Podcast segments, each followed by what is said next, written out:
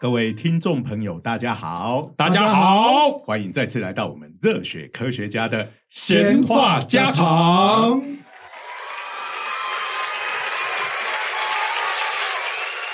好，本节目由国科会赞助播出科普活动计划。是的，哎，这个一定要先讲好。那感谢金主，金主要对对，哎感谢跟那个日剧一开始有没有？哦，也都说我们有 sponsor 有谁？好，嗯，好，来，我是东海大学应用物理系的施麒麟，人称蜻蜓老师。我是中原大学物理系的许金玲，人称 Zero 老师。我是最近有一个特别特别的东西，以我名字为命名的啾啾。怎么说？啊什么东西？什么东西又以这名特别？最近有一个什么室温超导，韩国人做出来的了不起了，就叫九九。九，好冷啊！我还在讲，因为它叫做 LK 九九啊，呃，然后我一直我一直在想说，这个通常讲说讲名字应该是讲前面的英文字，对不对？原来是后面九九，那 LK 就是脑扣扣的意思。我跟你讲，LK 这个变成现在这种就变成死语了。我对们那个年代还现在流这流行拿来说，你还会把老 Coco 讲成 LKK 的人，你本身就是一个 LKK 那这个 LK 哈，当然就是指这个开发出这种材料，两位韩国的科学家，嗯，好，哎，名字忘了，韩国人的名字看起来都差不多。会不会一个是 L，一个是 K？对对对，就是他们的姓的这个头文字是这样，头文地头文字 L 跟头文字 K 两位科学家。看到这两个，我就觉得有诈了，你知道吗？L 不就是要对上夜神月才对吗？这个也有点太老了，哎 别这样，哎，就是我们前一阵子好几个礼拜都一直在讲欧本海默，欧本是的嗯，大家可能也听得都快腻了。来来来，我们那可是这个哈，今天要讲的这个主题室温超导体哈，那这个其实差不多就跟欧本海默的电影上片差不多时间，同时间差不多。哎。他哎，电影是七月二十一还是二十三？23三啊。嗯那这个室温超老李他的呃论文放在那个 archive 哈，这个论文资料库是七月大概十六号左右的事情，所以非常的接近。哎嗯，那这个 archive 是什么东西呢？就是科学家哈，现在投稿很累哈，嗯你投去，编辑就会先看。编辑先看个两个礼拜，嗯嗯、你说编辑为什么要看这么久？因为稿稿件超非常多，好看一看，呃，就决定，呃，他可能就一看，啊，你这垃圾，就把你退掉，他通常不会讲那么明白啦，他会想说不符合不符合必刊的这这个个宗旨宗旨旨方向因为然后为了他有点像乐色，为了怕为了怕耽误你发表的时间，我们就尽快把你追把你退掉。他都会写的很含蓄，不过意思就是这样。然后呢，就要送到这个审稿人是的，啊，如果过了编辑这一关，就送去审稿。然后审稿这个一审通常需要一两个月。这个为各位不是科学圈的听众朋友，可能说明一下，这个审稿人其实也就是科学圈的，我们叫同才审查。同才审查，对。而且你审这个东西是没有拿钱的，对。所以纯粹是为社群服务。对，哎，所以呢，你就知道效率会非常低落，因为每个人都很忙。不会不会，我觉得这些人一定很狠，因为没有钱拿，所以要求会特别严厉。没有，就是跟我们一样嘛。不会啦，对，大家都会觉得说，总有一天别人也会审我的，我也会对呀，哦所以大家都是这样子啊。是就是，其实大家会先看一下这个期刊它的标准是什么，然后审了一两个月，你运气好一两个月，哦，有的零，我们物理讲起来好像还算是快的，我听到有的那个第一次的审查意见是超过半年才回来，天哪！然后回来通常不会说啊，你写的真是太赞了，我们立刻刊登吧。没有这么好看的事情。通常作为一个专业的审稿者，总是觉得哎，要给你一点意见嘛。对啊哎，对，那如果你真的写的非常好，就会有所谓的这个小幅度的修改是啊、可能文字上啊，但是通常科学的这个东西没有那么简单。哎，你的研究的设计完不完整啊，严不严谨啊，然后你那个数据的呈现方式好不好啊？我们做实验呢，最常接受的就是说，哎，有一个量测应该可以厘清这个问题，你们有没有去做那个啊？我们都会想心想说，就是因为我们没这个仪器，所以我们的对对对论文才没有这块啊。哎你又叫我们去做，你你就不能跟审稿人这样讲。这个大家对审稿人的要求都必须唯唯诺诺，你说什么我都是非常感谢您的宝贵的意见。下一回合去他就直接把你退了，没错。哎，然后通常正常来讲，你大概都要走两轮，哎，那差不多半年就过去了。是的，其实半年你从投稿到接受，半年就发表。哦，这个是超级顺利的事情，所以哈，我们通常看到一个论文，都忍不住会看到，就是他每个论文前面都会标他是什么时候接受到的，然后什么时候得刊登，中间的那个时间的落差，就有看过那种超过三年，没错，我觉得哈。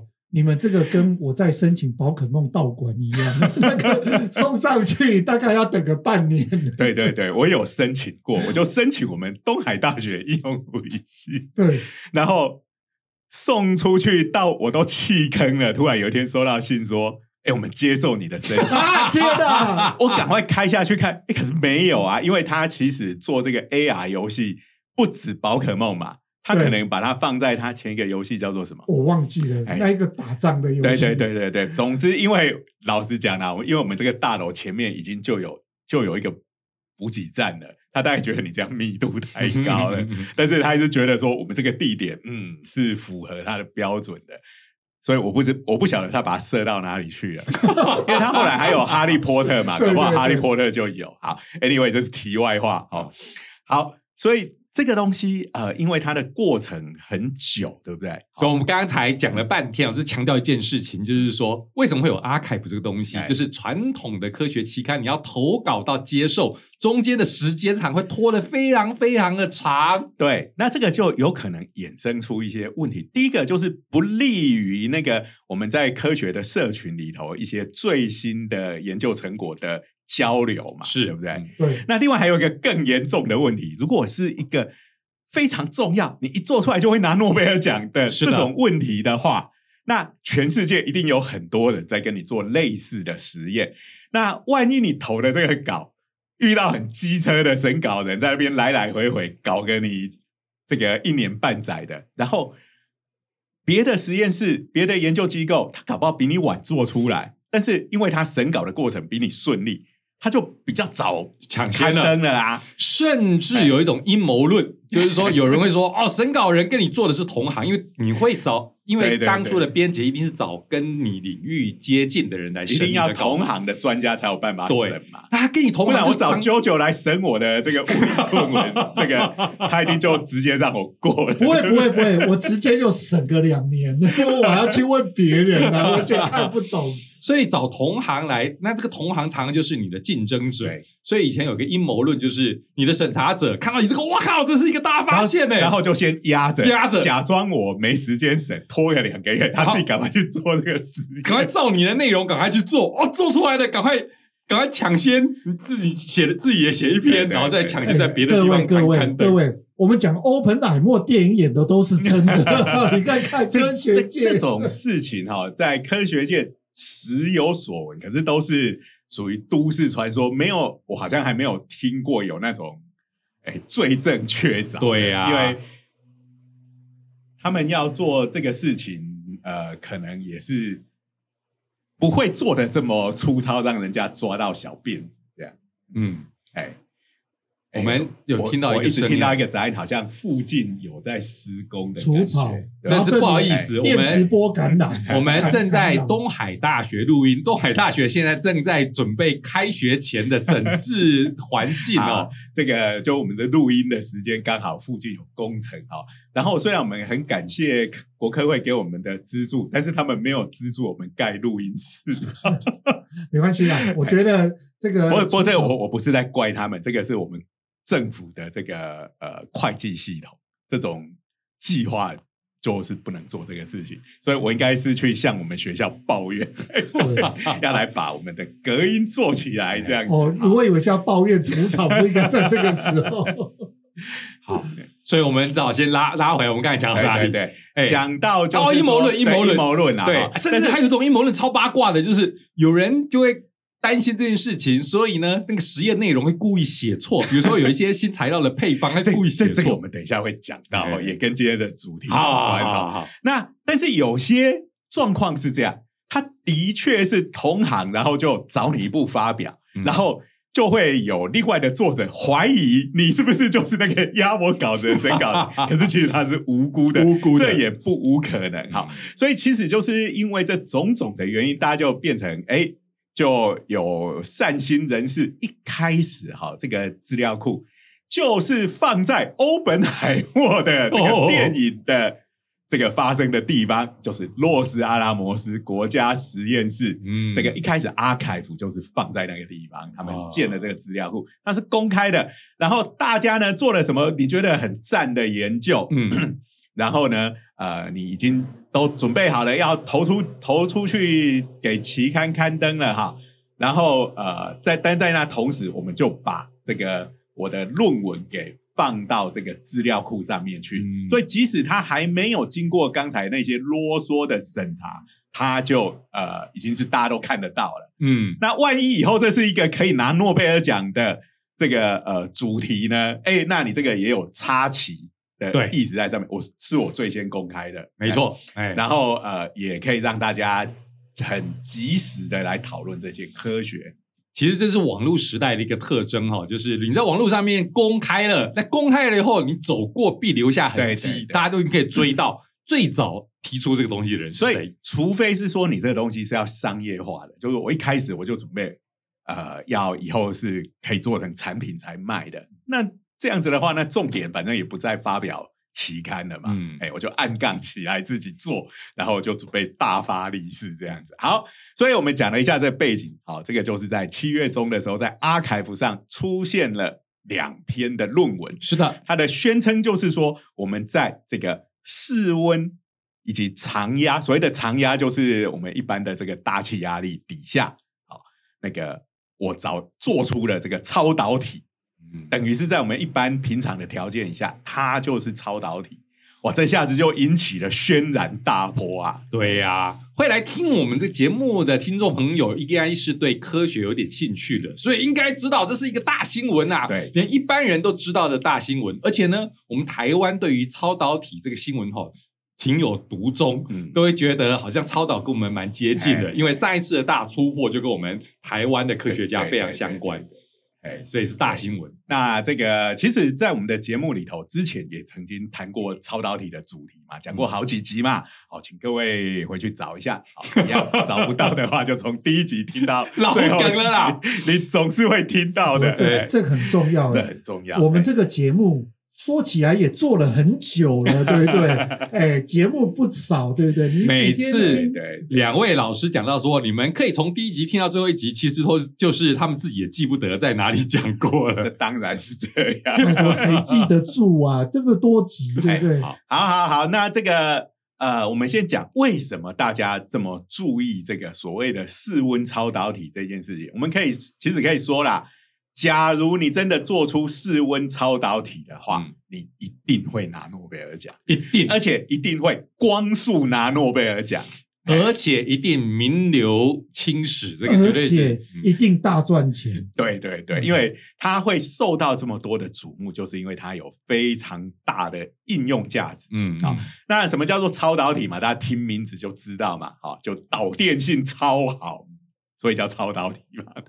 对，好，那这个超导体就是啊，它在某一个温度以下，它的材料的特性会突然改变，然后本来有电阻，就突然变成完全没有电阻。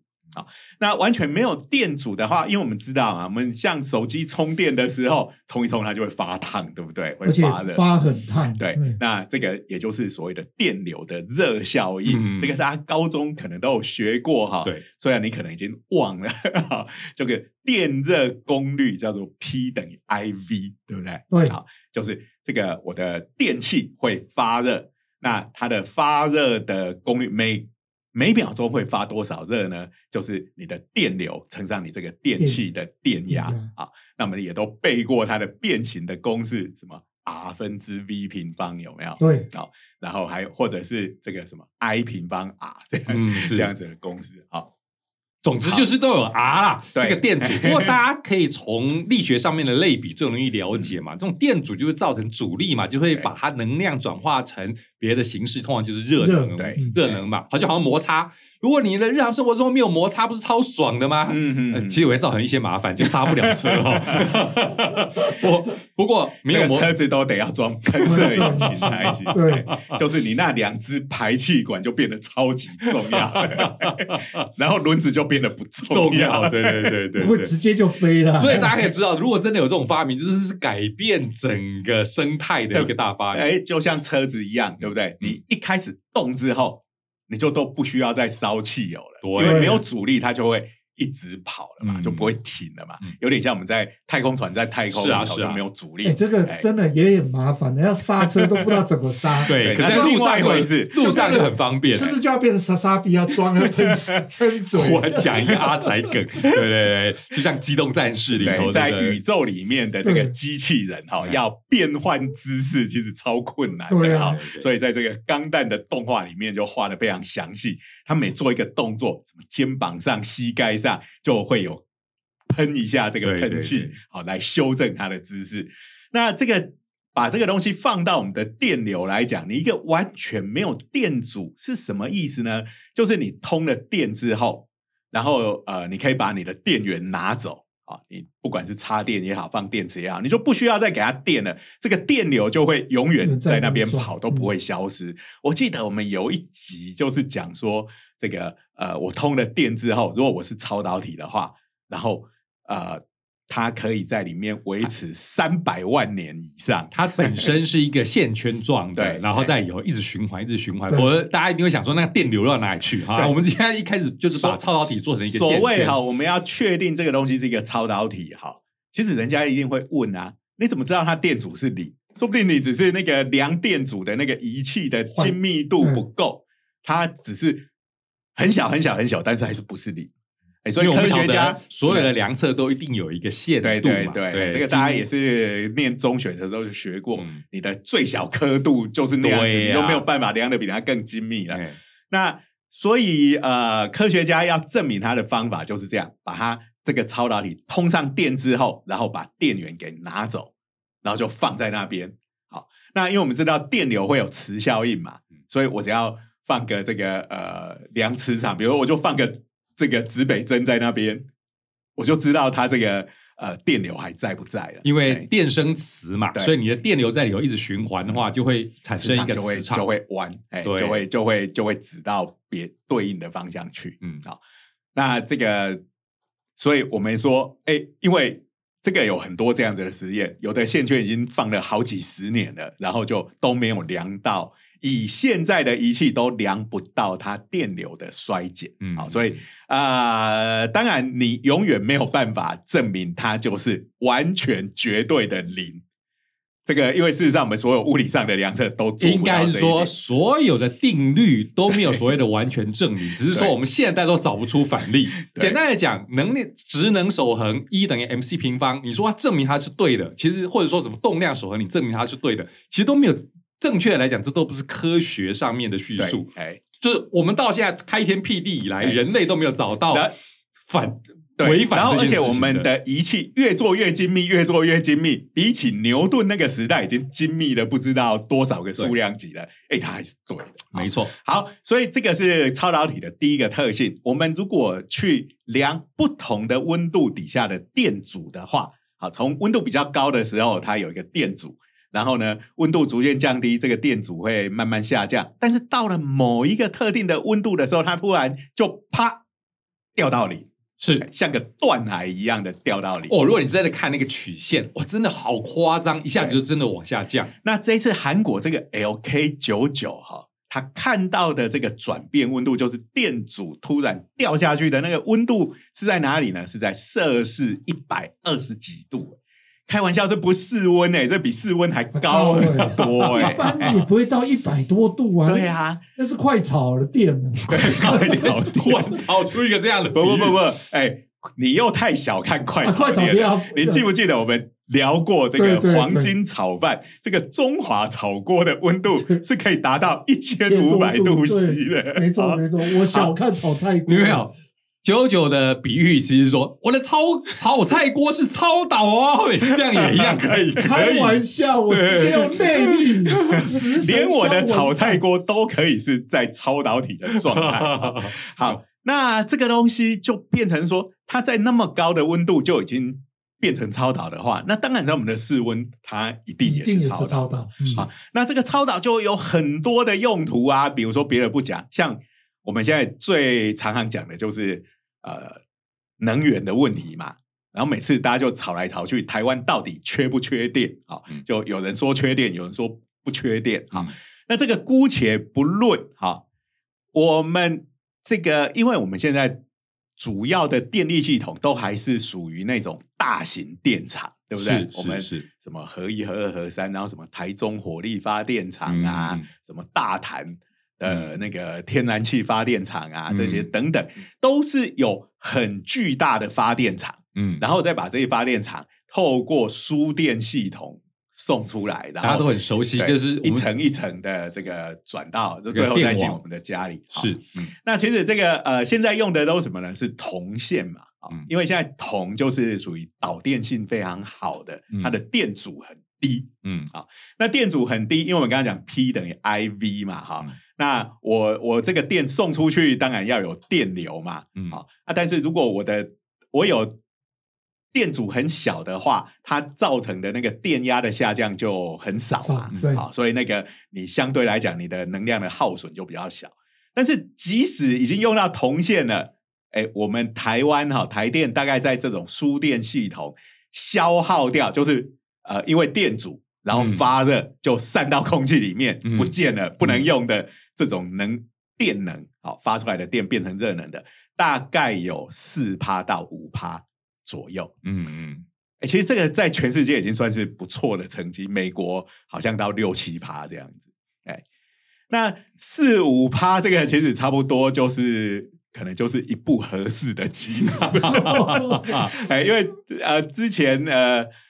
就是我们现在的核能的这个发电量差不多是十趴左右嘛，而且这是呃现在不过现在好像已经有几个厂已经停机了嘛对嗯，哎，但是你看十八啊，我们光是这样子呃，在送电的过程中，这样纯粹是发热浪费掉，没有拿回来用的就五趴了，你看嗯就是核电的一半。对，哎，所以如果说这个有超导体的话，那我们这个输电系统全部换成超导体，那呃，我什么事都不用做，不用盖新的电厂，我就多了五趴的电力。所以我们家强调的就是我们的室温超导体的重要，因为我们超导体虽然早就有了，可是我们没办法来取代铜线，因为传统的超导体你要把它冷却，要在低温才能工作。就是是零摄氏零下两百多度。对啊，所以你把这东西铜线换成超导体，它的确就不会有发热损耗了。可是重点是你要冷却它，光是冷却它这件事情，你又要需要消耗能量了，嗯，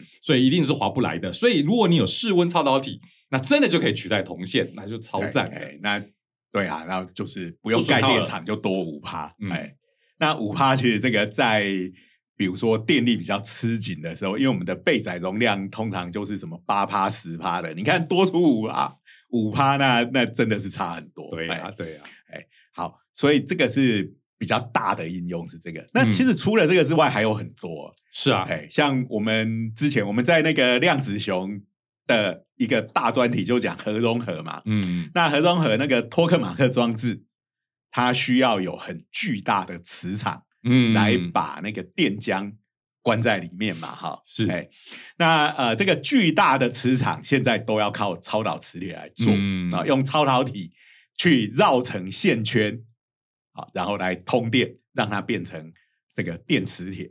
那我我们以前在学校学的电磁铁都是拿铜线绕在铅笔上面，有没有？绕绕对对对铜线就可以绕，为什么你不你不用铜线吗？还是一样嘛？我们都知道，你那个电流通的越大，你里面的磁场就会越越强嘛，对不对？但是我们刚刚也讲到了，你电流越大，你的发热就越厉害。嗯，所以，当你要做到很大的磁场，可以大到把这种几千万度、一亿度的电浆，你准备拿来做核融合的电浆关在里面，哇，那个磁场要非常的大，嗯。哎，可能是几十个特斯拉，好、嗯。那所谓的一个特斯拉这个磁场的单位，一个特斯拉是地球磁场的两万倍嘛，差不多，因为我们还有另一个单位就是高斯嘛。高斯。对那这个高斯跟特斯拉的关系，我们看都是纪念大 大科学家、大数学家嘛，哈。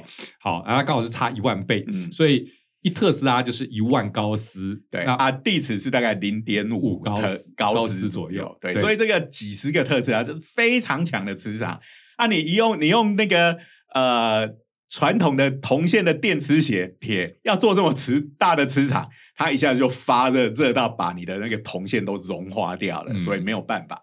那但是你用超导体来做的话，因为我们刚刚讲嘛，超导体不会发热，所以你用很大的电流给它的时候，它还是不会发热。嗯哎，但它本身是需要冷却，但冷却的原因是为了让它维持在超导态上面。好嗯，那所以你可以说，这巨大的超导磁铁，好，提供很大的磁场，这个应用就很多。好像刚刚讲核融合乳啊，还有呃，我们平常这个几现在几乎每家医院，甚至连蛮多诊所，甚至连这个 Zero 你最熟悉的宠物诊所都已经有这个 MRI 的这样子的机器，它哎里头也是要用一个大的磁铁。好对，那呃，如果说今天有室温超导体的话，那这个以后大家做这个核磁共振或磁振造影的检查就会便宜非常多，没错因为你就不需要那个低温系统。那另外就是磁浮列车，这个哎我最喜欢的。这个超有梦想的。对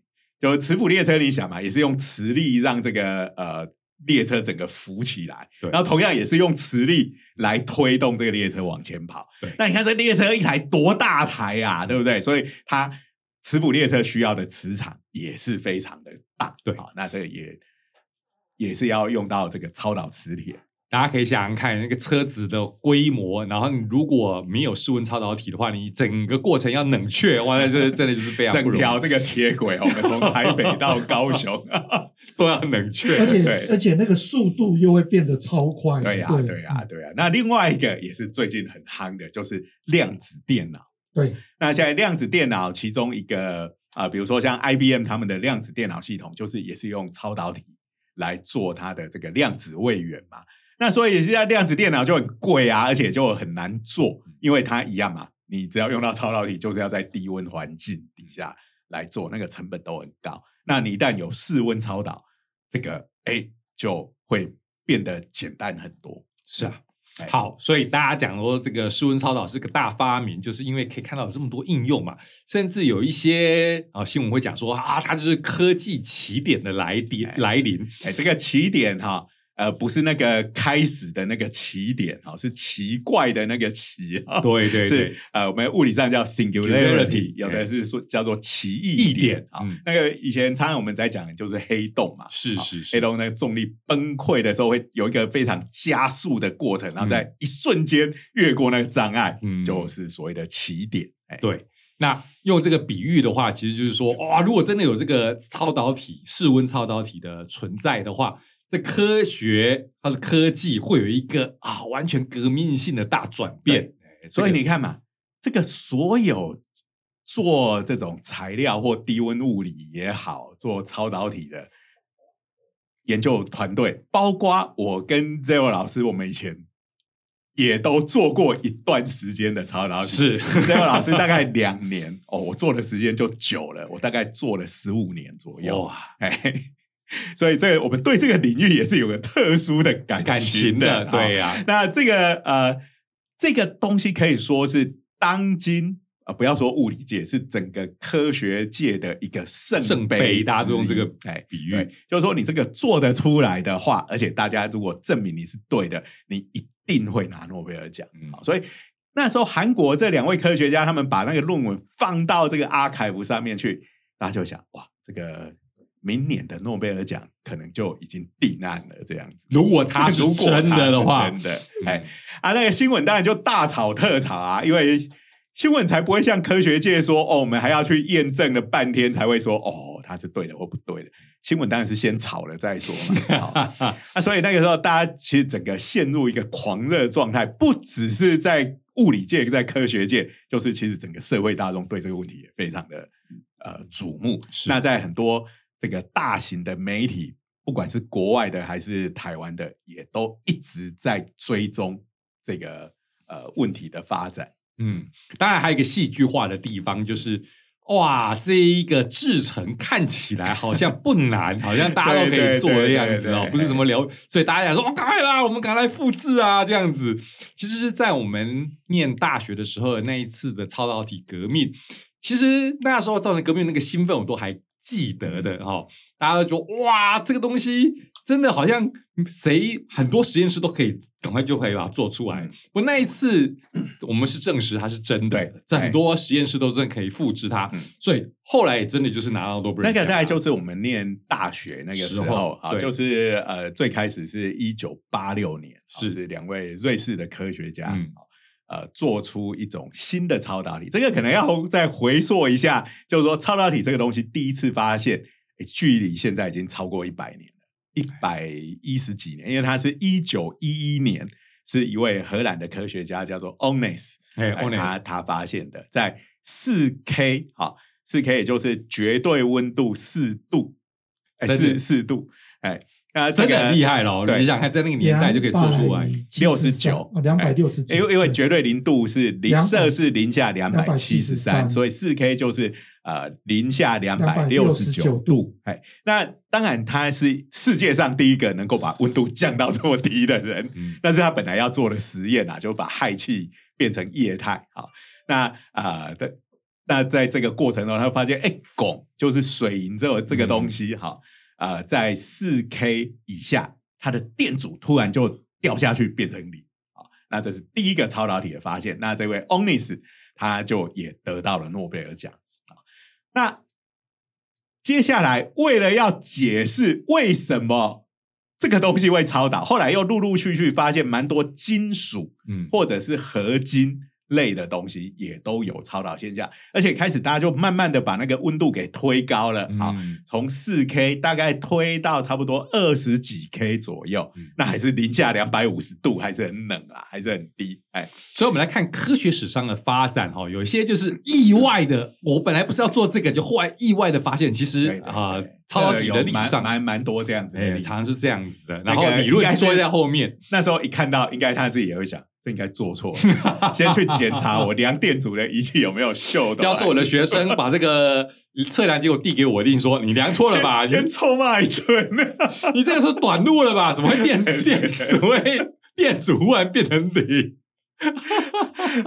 不过科学哦，这种其实发生这种革命性的机会很小，可是我们都会说不会没有，因为历史上就是摆在那边。不过我要讲一件事情哦。在当时那一个科技的背景里面，能够把温度弄到零下两百度，哎，这真的很很厉害，很厉害。所以那时候大概老师也不会认为你做错了，因为这个这个难在什么地方？哎，我们现在要把什么东西弄冷，对不对？好，哎，我这个九九每次都买麦当劳，对不对？麦当劳为什么会冰？丢冰块下去就冰了嘛，对不对？所以我们要把东西变冷，就是把它跟比它更冷的东西放在一起。看你这个东西就变冷了，但是如果你要突破当前的最低温，这就很难嘛。对，因为你找不到比它更冷的东西来放在一起，所以你就要想很多的技术。而这个低温物理也是物理上一个很大的，所以我才会讲说哈。当时在追求那个低温这件事情就很厉害，对呀，而且哦，各位听众朋友，你要感谢一下我们科学上的追求，你才有冷气吹啊！开玩笑，有冰箱可以用啊！所以那那个时候，其实大家都都不知道，哎，这个为什么会超导？这个物理上的原理大家都不知道，所以那时候简直就是钢之炼金术师啊！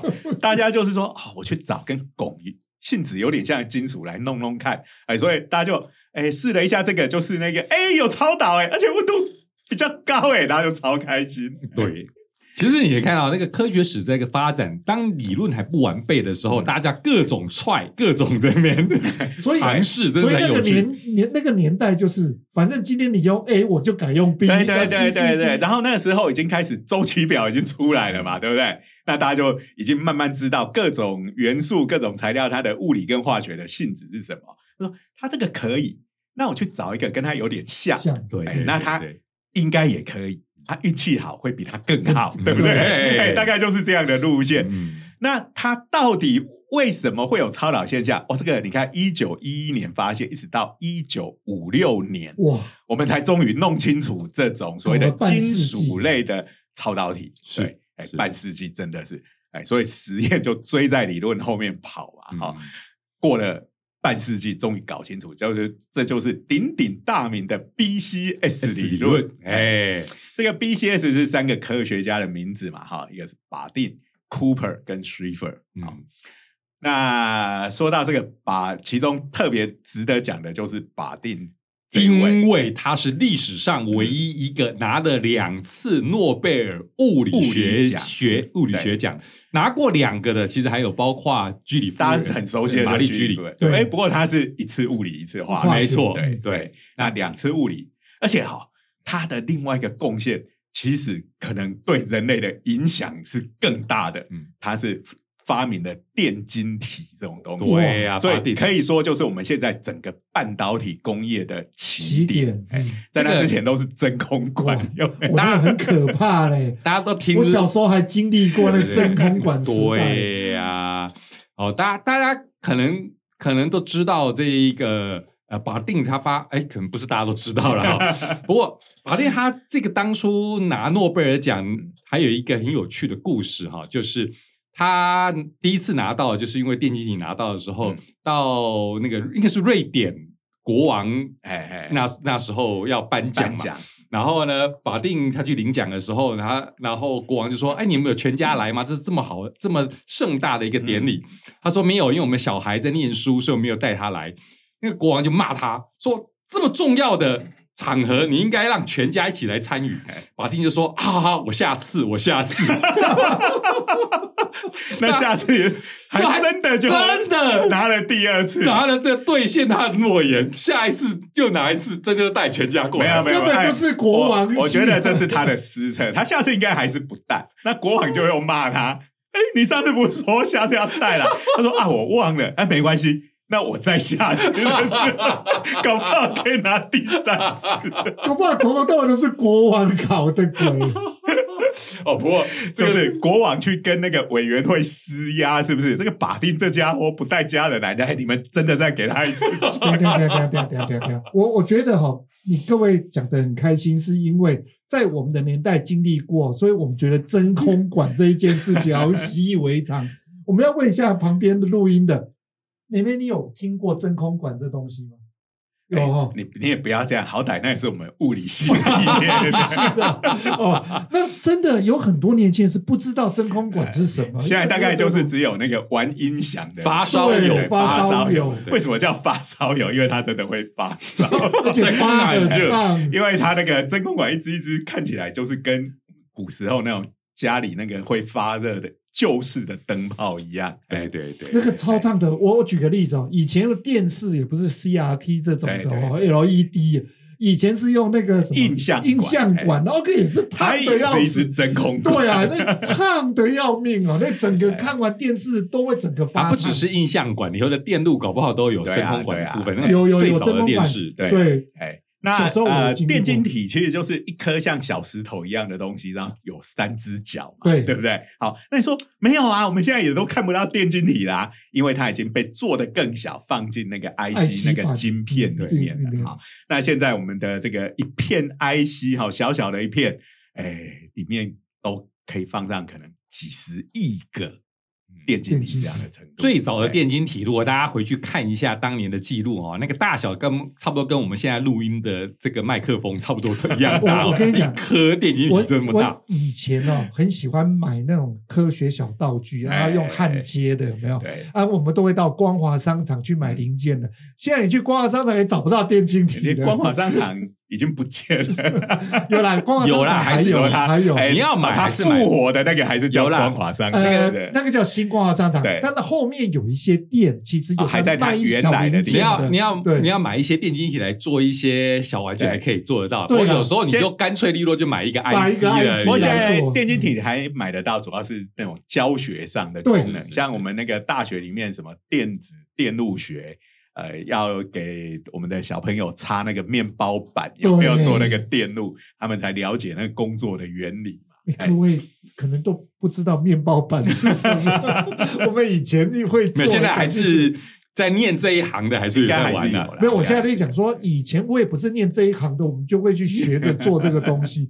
那时候可能是我们普遍社会一般风气了。好好好，所以你看，就是第一个这种金属类啊，事实上我们刚刚讲到，比如说 MRI 里面那个超导磁铁，都还是用这这种所谓的低温超导体，或者是传统超导体来做，因为它是金属，可以比较容易拉成那个电线嘛，来通这个呃做通电做超导磁铁。好，那啊、然后呢，就又这样子，哎，这个差不多超导温度就停在将近三十 K，也就是摄氏零下两百四十几度那个地方，嗯嗯嗯就一直没有办法前进。嗯，然后一直到一九八六年，我们刚刚讲这个 IBM 的在苏黎世的研究所，两个瑞士的科学家，就 Benos 跟 Muller 这两位，他们用蓝丝铜氧，嗯。哎，应该是一开始是蓝铜氧，好，嗯。然后就做出了一种新的超导体。那这个温度其实并没有高很高出很多啊，我记得也是三四十 K 左右，嗯，但是呢是一种全新的，跟以前都不一样。哎我还记得我那时候一次，那时候我们念大学嘛，我们第一次听到这个材料的时候，觉得超不可思议的，哎，氧化物，哎，对，而且呢，我就觉得它烧起来根本是一个陶瓷，如果你去看它，就是一种陶瓷材料，然后还黑黑的，一点也不起眼。你哎我们想看陶瓷材料，你传统都是拿来当绝缘体，你吃的碗就是一个陶像我现在在瓷嘛。喝茶的这个马克杯，对呀你把它通电，哇，它变超导体了，而且超不可思议。再讲一次，如果学生拿这个跟我讲说，哇，老师这个超导，在当年我一定觉得他疯了。对不对哎，然后这个东西呢，因为它就是一种全新的种类嘛，等于是一个新的领域出现了。那那时候虽然整个超导界是有一点沉闷，就大家在那边搞那些金属，就呃一直停在那个地方是。哎，突然有个新的，虽然它那个超导温度没有高很多啊，但是就用我们刚刚的想法嘛，我们就找类似的东西来对炼丹啊。嗯，哎，那呃类似的东西，它因为物性化性接近，就有机会。然后我如果找到更适合的材料，运气又够好，我的温度搞不好就比它高了。对啊哎那这时候就是我们台湾的科学家就在此登场了嗯。哎，就是我们的我们两个的老老师师，哎，哎那个中研院的吴茂坤院士，嗯然后跟他的老师，他他的老板，好他那时候应该是博后，对博博士后的时候哎，就是那个朱金武院士，对，那他们在第二年，也就是一九八七年，哦，发了这个石破天惊的 paper 的这个论文，哈、好像到现在已经被引用了五六千次。嗯，哎那它是呃，就所谓的以以贝贝同同氧氧的超导体，嗯好、那它的超导转变温度是九十 K，嗯，好所以一下子从三十 K 跳到了九十 K。那除了温度增升高很多啊，当然你降温就比会容易很多嘛。那另外还有一个更重要的是，它超过了液态氮的沸点。液态氮其实在科学上面哦，其实不难制造出来。应该说，随着科学的进步，现在液态氮它的成本已经越来越低了，哎大概比矿泉水还便宜。对啊，所以这不是超赞的吗？你看看，用这么便宜的成本就可以让它冷却到这个，对，它的沸点是七十七 K，、嗯所以你看嘛，你那个呃以贝同样的超导体，你就拿个液态氮给它灌下去，就是我们刚讲的嘛，你拿一个比它更冷的东西灌下去，哎、这个这个以贝同氧那那块陶瓷材料就也变成七十七 K，是。然后它九十 K 就超导了，所以七十七 K 当然也还是超导。嗯。哎，那呃，这个的重要性就在于成本低很多，因为以前啊那种二三十 K 的超导体，你得要用液态氦对。来冷却它，就是 Onis 我们刚刚讲到的，它它做出来的液态氦，那氦又非常的稀少，就是它是属于稀有气体嘛啊，氮就是。全地球的气体，你别的没有，就是氮最多、啊。而。且然后就一大堆，而且你知道吗？这个连《魔鬼终结者》里边都跑出来了，哦。第二集就有液态氮。了，对对，你就可以知道那已经商业化到对啊那个对对真的大量商业化，所以这个东西立刻就引起了爆炸性的连锁反应啊！那个一九八七年那一年的美国物理学会的年会哈、这个超导体的那一个场次，据说开到半夜三点才结束。然后那时候的论文呢、就是两三天就一篇，当然不是指同样这些人啊，嗯就全世界大家都进去做，而且每个去做都有做出来，是啊都所以等于在短时间内就呃这些东西都被验证，它的确是对的。所以说起来，这一次 LK 九九，我们要拉回主题。LK 九九为什么大家这么兴奋？就是因为我们尝过上一次的甜头了。对对而且你看它的制成跟它那个样品的长相看起来都跟上一次的高温超导体很像，是啊就是大概差不多一块钱硬币的大小，黑黑的，哎然后也是一个类似像陶瓷对呀、或者是矿物的结构，哎对呀、上一次大家都觉得很不可能，可是它就真的的是一个大家可以验证的大革命，对。所以大家都会期待这一次我们再一次有一次这样子不过呢，呃，因为今天时间也差不多了哈，所以我们这个室温超导体 Part One 可能就要结束在这边。不过我想大家也已经都知道那个故事的结局不是 happy ending 的。我觉得今天这一集应该叫做高温超导，因为他在在讲超高温超导。对对，这个我们要讲这个室温超导体 LK 九九的一生，这它短暂的一生，这个感觉很像是在对帮我现在可。能差不多已经盖棺论定，就是它并不是真正的室温超导体啊。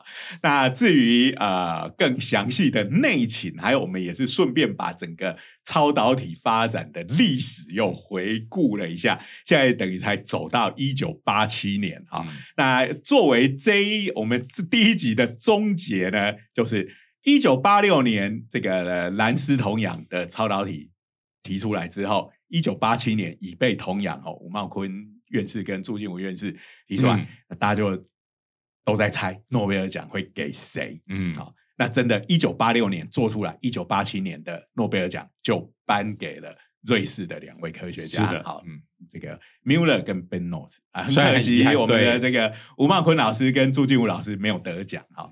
啊、这个可以说是跟诺贝尔奖擦身而过啊。对呀、哎，不过还是很了不起的贡献。好，嗯，那呃，好，那我们就下一集继续来聊这整个高温超导，一直到室温超导。哇，这个中间其实是还蛮高潮迭起，对呀有各种戏剧化的事情。嗯好，我们就是下一集再继续聊。好嗯，那今天一样感谢我们国科会。科普活动计划对我们的支持，哈，是的还有量子熊计划啊嗯，那也欢迎各位来订阅我们的两个 YouTube 频道，一个就是量子熊，另外一个是热血科学家的长长话话短短说说，订阅、按赞、分享开开启启小铃铛。我们下周见，拜拜拜拜拜。